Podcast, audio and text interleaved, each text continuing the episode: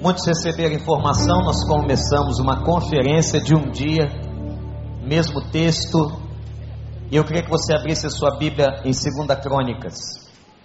Hoje de manhã nós lemos os versículos, ou melhor, os capítulos, capítulos 15 e 16. Lemos todos os dois capítulos, mas eu queria agora ler apenas o 15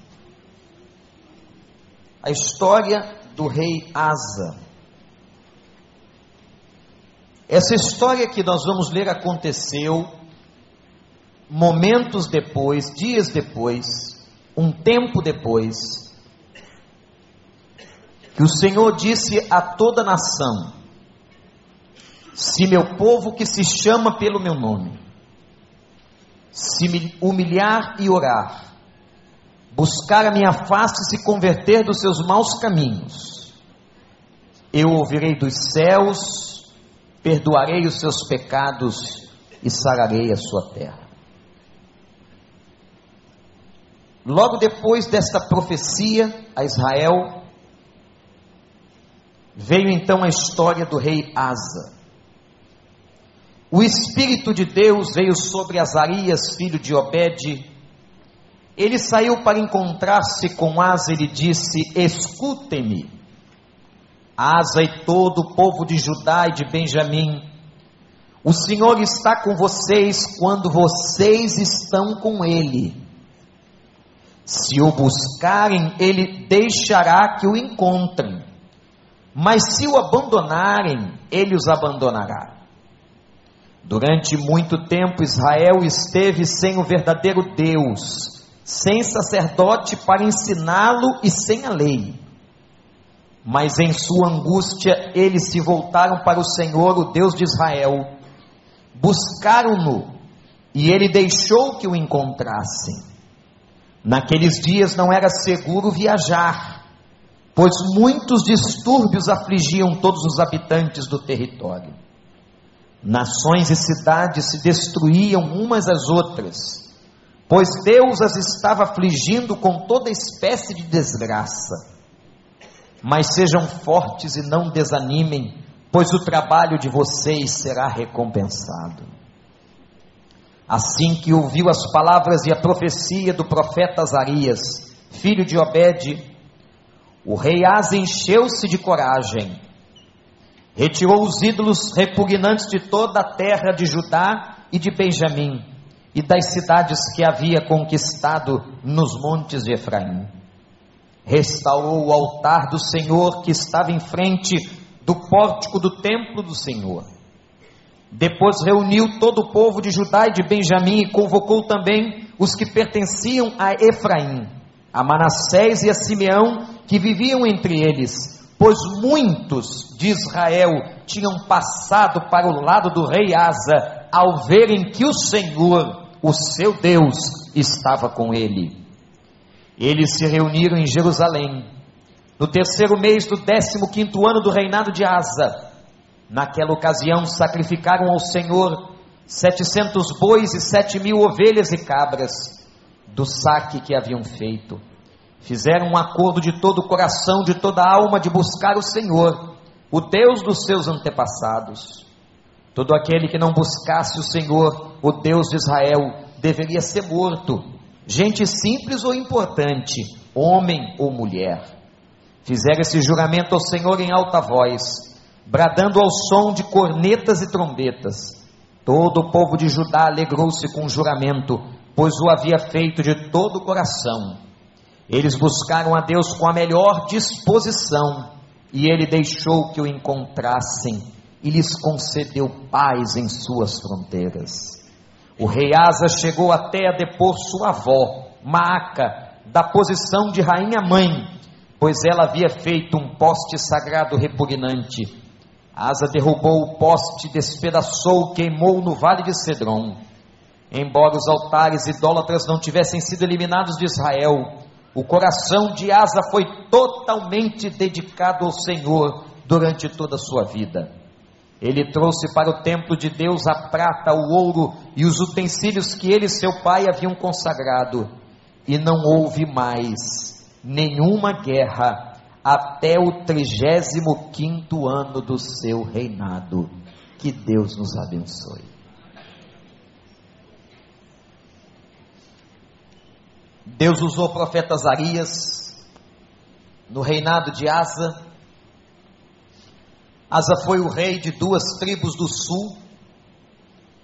Naquela época, Israel estava dividido em doze tribos. Dez estavam no norte, receberam o codinome de Israel, e duas estavam no sul. Essas duas que estavam no sul permaneceram fiéis ao templo, à cidade de Jerusalém, mas na verdade essas duas tribos do sul também tiveram, irmãos, momentos de infidelidade.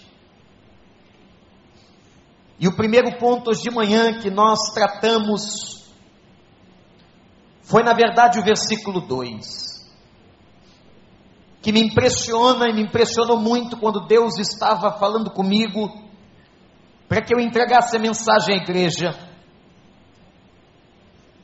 E ele disse: Se vocês me buscarem, vocês vão me encontrar. O Senhor está com vocês quando vocês estão com Ele. Que verdade, gente. Que verdade, porque quando nós buscamos de coração, quando nós não brincamos de orar, mas oramos mesmo, quando nós vamos para a palavra, quando nós adoramos, quando nós nos colocamos gemendo diante de Deus, houve um momento na vida de Jesus que foi tão intensa a sua oração, que a Bíblia diz que de uma forma miraculosa, o seu suor se tornou em gotas de sangue. Certa vez eu lia um intérprete do Novo Testamento sobre esta passagem. O que significava isso? E há comprovações científicas da possibilidade de uma intenção, de uma motivação de alma, alguém chegar a produzir gotas de sangue como se fossem suor. Tal era a intenção, tal era a motivação. Tal era a vontade, a gente, eu disse à igreja de manhã, vamos acabar com essas orações fajutas. Essas orações, como a gente chama da hora do almoço, que é apenas para que alguém veja que a gente é crente. Porque é uma vergonha danada estar tá na mesa e não orar com aquele cara que é crente, porque ele vai pensar que você não é consagrado. Que bobagem. Se você está desesperado pela comida, então come primeiro. Porque a ordem dos fatores não altera o produto, é matemático. Mas se você puder entender a renúncia, clame a Deus em oração, vá para a sua vida, faça jejum. Não é um tempo de fazer dieta, mas o jejum é um momento em que você se abdica até de comer para você estar prostrado na presença de Deus. E há uma promessa para mim e para você aqui. Todas as vezes que vocês me buscarem, vocês me encontrarão. Jesus disse que aquele que bate, a porta se abre, aquele que pede, recebe, o que busca, encontra. Às vezes nós não estamos encontrando as respostas que nós precisamos, porque nós não estamos buscando de todo o coração. É impressionante como nesta passagem esta palavra é repetida. Asa buscou o Senhor de todo o coração, completamente entregue seu Senhor de todo o seu coração. E diz o versículo 4: Israel então voltou-se para Deus. A minha oração nesses dias, o meu clamor para com os irmãos da nossa igreja, é que toda a nossa igreja, todos nós, todas as nossas famílias, todos os nossos filhos, todas as nossas crianças, jovens, adolescentes, adultos e a terceira idade, todos nós estejamos nos voltando de todo o coração para o nosso Deus. Você está com a gente? Segunda coisa desse texto está nos versos 5 e 6, que eu queria que você anotasse todo distanciamento de Deus traz insegurança. Todo distanciamento de Deus traz insegurança. Era um tempo de perigo nas ruas, está escrito aí, gente. Versículos 5 e 6, olhe para a sua Bíblia. Naqueles dias não era seguro viajar. E viajar naquela época não era pegar um avião para ir para outro país, não. Era simplesmente andar para um outro lugar da cidade, pois muitos distúrbios afligiam todos os habitantes daquele território. As nações e cidades se destruíam umas às outras. Você já ouviu notícias assim em algum lugar? Já leram algum jornal? Esse aqui é um jornal. Parece que eu estou lendo os maiores periódicos do Brasil aqui. Mas olha o que diz a palavra: foi Deus. Deus estava afligindo com toda espécie de desgraça. Sabe o que significa aqui no hebraico? Deus estava autorizando. Coloca aí na tua Bíblia: Deus estava permitindo todo tipo de desgraça por uma única razão. Olhe para mim. Você sabe qual era a razão pela qual Deus estava autorizando todo tipo de desgraça, todo tipo de insegurança, as pessoas não podiam andar nas ruas, as pessoas não tinham paz, ninguém podia viajar, as pessoas se destruíam, as cidades guerreavam, havia guerrilha na cidade, guerrilha, haviam milícias, sabe por quê? Por causa do pecado do povo. E porque o povo estava distanciado de Deus, e porque o povo estava longe, não estava com o coração totalmente voltado, Deus autorizou, Deus deixou para ver se eles acordavam. Porque é no sofrimento que a gente acorda.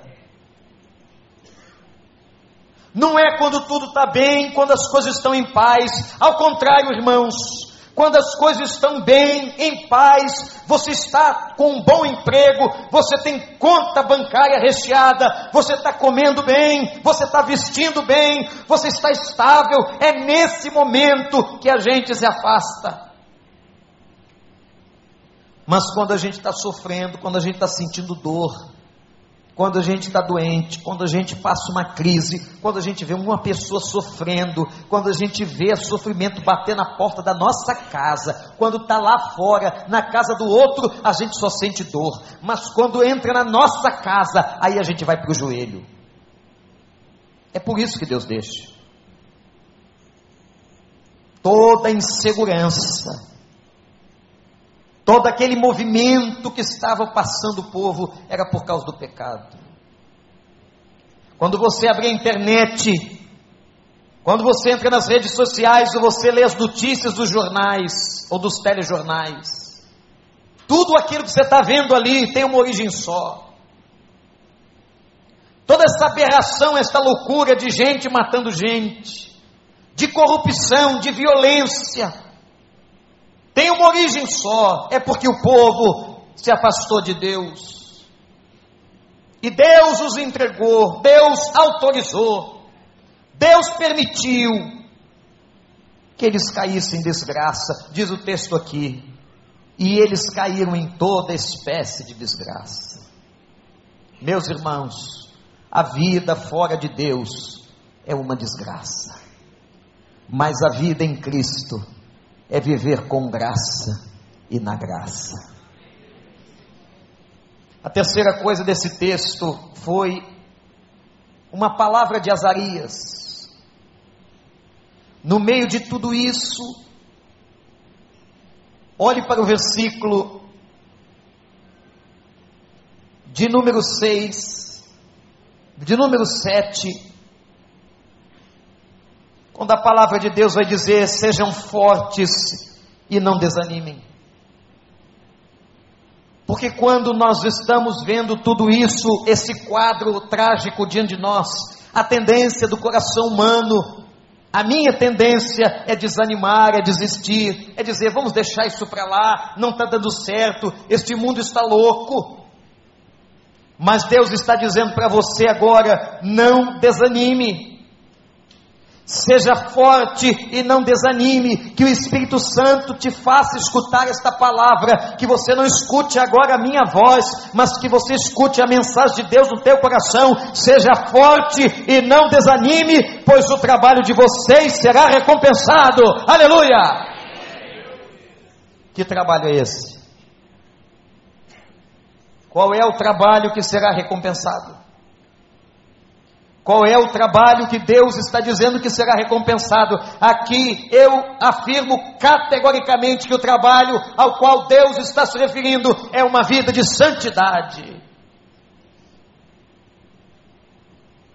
Porque viver uma vida de santidade, gente, dá trabalho, é trabalhoso.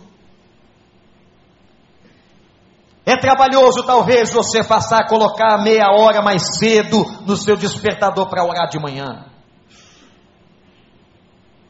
Talvez seja trabalhoso você renunciar meia hora do seu almoço para abrir a Bíblia e dizer: Senhor, use essa meia hora para falar o meu coração. Dá trabalho, requer investimento, requer esforço, requer, meus irmãos, renúncia. A gente vai ter que renunciar. Talvez alguns que estão aqui, que são apaixonados por futebol, estejam aqui doloridos, estou renunciando em ver aquele jogo do Flamengo, que estava passando com o Cruzeiro. Aliás, ele estava perdendo, não sei se virou o jogo. Provavelmente não. E você faz um esforço de renunciar a alguma coisa que você gosta de abrir mão de uma coisa que você é apaixonado em nome de Deus, pelo reino de Deus, por causa de Deus, para investir nas coisas de Deus. E a palavra que Deus está trazendo para você é: seja forte, porque todo o trabalho de vocês será recompensado. Aleluia! Todo o trabalho de vocês será recompensado. Vale a pena servir ao Senhor, vale a pena ser fiel ao Senhor, vale a pena estar em oração na presença do Senhor, vale a pena abrir a palavra do Senhor, vale a pena servir ao Senhor, vale a pena andar com Deus. Vale ou não? Esse amém não vale nada, vale ou não? Isso, vale. Não vale, Tiago? Vale a pena andar com Deus. Vale a pena andar com gente que gosta de orar. Vale a pena, gente. Eu já fiquei hospedado com muita gente. Eu já fiz dupla no quarto com muitos amigos. E até em quartos triplos. E eu já vi gente com toda mania. Eu tinha um amigo que acordava muito cedo. E tudo que ele tinha na mala dele estava dentro de um saco. Então a meia estava num saco, a cueca estava no outro, a gravata estava no outro. E todo dia eu acordava com ele amassando o saco.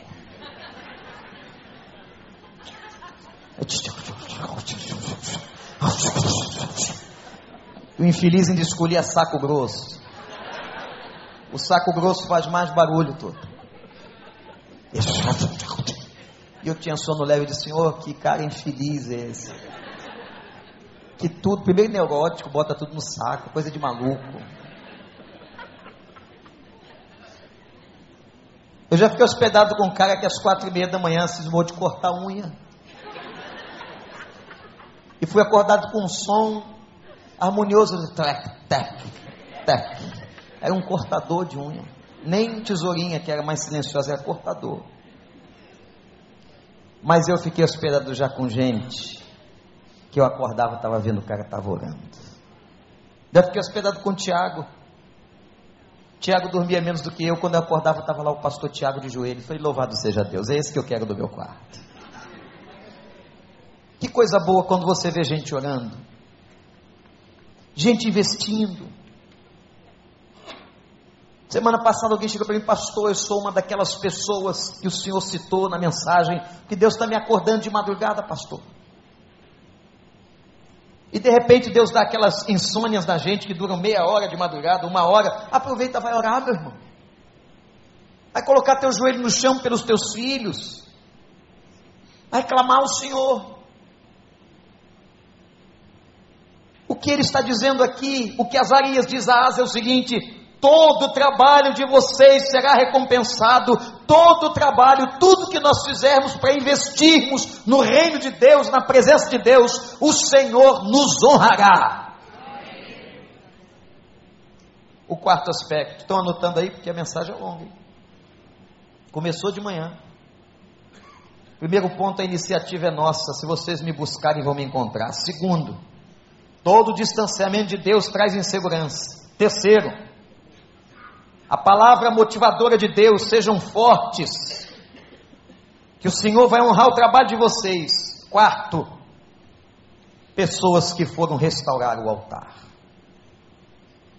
O versículo de número 8, olha que interessante, assim que ouviu as palavras, o que me impressiona aqui é a prontidão, assim que ouviu as palavras, não foi na segunda nem na terceira palavra, não foi no mês que vem, não foi no outro domingo, assim que ouviu as palavras e a profecia do profeta Azarias, filho de Obed, o rei Asa encheu-se de coragem, e o que eu peço ao Espírito Santo aqui é que ele te dê coragem, em nome de Jesus, para você desejar viver com ele e ao lado dele. E ele retirou os ídolos repugnantes de toda a terra de Judá. Ah, gente, limpeza do quarto, Você já pensou que pode ter alguma coisa na tua casa que não agrada a Deus? Algum objeto que não deve estar lá? Tem gente que não considera isso, isso é Bíblia. De repente alguém consagrou alguma coisa e maldosamente mandou para sua casa. Eu quero dizer para você que você tem autoridade no Espírito Santo para repreender qualquer obra do diabo e do maligno. Que você pode, em nome de Jesus, tocar e será santificado, diz a palavra de Deus. Então, seja o que for que entrar na sua casa, que você saiba a origem, mas que se você não souber a origem, consagre todas as coisas a Deus. E Asa retirou tudo tudo que era altar ao maligno da sua casa. Será que você cultiva bar dentro de casa? Tira. Porque você está ensinando para o seu menino, para o seu neto, que não tem problema não. Você ter os seus vinhos, uísques, eu já fui à casa de alguns crentes e dizer assim: não, pastor, isso aqui é só enfeite. Eu falei: enfeite uma ova. Isso é do inferno. Você está ensinando alguém que isso aqui pode, porque tem copo ali, tem cubo de gelo, isso não é para enfeitar coisa nenhuma. Será que há outras coisas? Depois de um pai desse tem um filho alcoólatra, não sabe por quê. Quer tirar o filho, pastor Daniel, da dependência química, mas esqueceu que lá atrás, lá atrás, ele cultivava hábitos que levaram aquela criança, hoje homem, a fazer coisas que desagradam a Deus. E diz a palavra que Asa retirou tudo, retirou os ídolos repugnantes, repugnantes. Quando mamãe se converteu, nossa casa era um oráculo. Minha mãe era sincrética, como quase todo brasileiro, católica espírita. Frequentava centro de macumba. Meu pai construiu a casa, mandou colocar na, em cima da casa uma estátua de São Jorge. Ele disse: Foi São Jorge que me deu.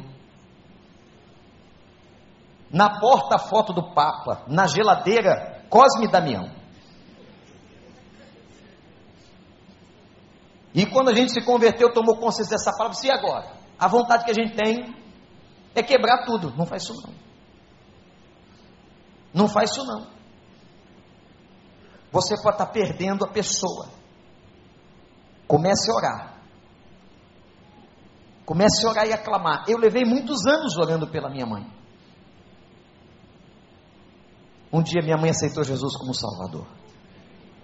E você pensa que é que eles perdem amarrado numa coisa há 50 anos, você pensa que perde fácil. Você não perdeu muitas coisas ainda, quer que o outro perca por quê? E a gente continua orando. Um dia ela disse: Meu filho, me ajuda aqui que eu vou colocar tudo no saco. Perde lá o seu amigo um dos sacos daquele de viagem. Estou brincando. Vamos botar tudo no saco e vamos levar embora. E foi decisão dela. Ela pegou tudo e colocou na rua. Mas que as nossas casas e as casas de cada pessoa que se converte ao Senhor sejam limpas de ídolos e poste-ídolos em nome de Jesus. O que me impressiona, e eu quero terminar a segunda parte da reflexão, nessa tarde, mostrando a você o final do versículo. Quando diz: Asa restaurou o altar do Senhor, que estava em frente ao pórtico do templo do Senhor. Asa restaurou o altar. Nós temos que restaurar o nosso altar. Sabe o que significa isso? Altar é lugar de devoção, é lugar simbólico da entrega, é lugar simbólico de culto, é lugar simbólico de buscarmos o Senhor. Hoje nós não temos mais altares. Isso aqui não é um altar, isso aqui é uma plataforma. E está mais elevada apenas para que você me veja melhor. Mas o altar agora tem um sentido simbólico. Restaurar o altar é restaurar a comunhão, é restaurar a intimidade com Deus, depois de ter feito tudo, de limpar a casa, de tirar tudo que não agradava a Deus, Asa foi e fez um voto na presença do Senhor. E nós vamos fazer isso agora. Eu quero levar você a que faça um voto de fidelidade. Daqui a pouquinho, no terceiro encontro do nosso culto, nós vamos continuar esse texto. Deus tem mais para você. Teremos mais momentos de clamor e oração. Hoje é o dia do Senhor. Nós saímos de casa, eu saí de casa, como aquele salmista que disse assim: Alegrei-me quando me disseram Vamos à casa do Senhor. Você está alegre? Então vamos fazer esse voto. Nós vamos terminar esse culto de joelhos. Aqueles que puderem se ajoelhem. Eu não vou induzir você a qualquer tipo de voto, mas é seu voto. E você vai dizer ao Senhor Pai: Eu faço esse voto na tua presença. Talvez seja um voto para que você ore mais. Um voto para que você leia mais a palavra. Um voto para que você seja mais fiel nos seus dízimos. Um voto para que você não vá dormir uma noite sequer sem se ajoelhar na presença de Deus. Um voto para que você seja menos reativo explosivo que você vai entregar e dizer: Senhor, eu te entrego a minha carne, eu preciso do controle do teu espírito. Eu não sei qual o voto que você vai fazer, mas faz o teu voto. E a Bíblia diz que não tardemos em cumpri-lo. Cada voto na presença do Senhor.